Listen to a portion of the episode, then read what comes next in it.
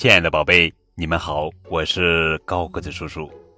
今天要讲的绘本故事的名字叫做《爸爸的袜子》，作者是新西兰比特著，莫瑞绘，戴冬梅翻译。米莉的爸爸很沮丧，他说：“不管是谁，只要他能找到我丢失的那只袜子。”我就给他一个拥抱。他已经翻遍了衣服篮，检查了洗衣机和烘干机的后面。他在床底下找，在靴子里找。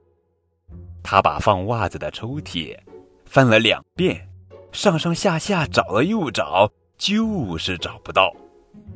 米莉和茉莉从没看见他这么着急过，也从来没听说过。他为了什么事而想拥抱别人？这真让他们担心。到底是谁拿走了他的袜子呢？他们看看是不是邮差穿走了爸爸的袜子。他们很有礼貌的请麦德阿姨拉起她的裙子。他们求弗罗斯特踮起脚尖帮他们摘一个苹果。卖肉的叔叔穿的是极细的袜子。林培先生说：“我也遇到了和茉莉爸爸一样的麻烦。”白兰老师说：“穿袜子会让我的脚发痒。”农夫海洛特的袜子特别大，而且还是毛纺的。斯米利医生的袜子是黑色的。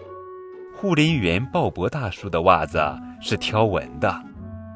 布朗列神父说：“我不穿袜子，而且人人都知道袜子是不会丢的，他们只是藏在了袜子天堂里。”茉莉的妈妈说：“我没看见洗衣机里有蓝色的袜子，我从来没听说过有人还会丢袜子。”我敢打赌，袜子一定还放在抽屉里。晚上，茉莉的爸爸关灯睡觉时，把咪咪放回窝里。就在这儿，他那只蓝色袜子就在咪咪的窝里。爸爸说：“咪咪是最棒的猫，并给了咪咪一个大大的、大大的拥。”抱，哼哼哼哼。好了，宝贝，这就是今天的绘本故事《爸爸的袜子》。亲爱的小宝贝，你知道爸爸的另一只袜子被谁拿走了吗？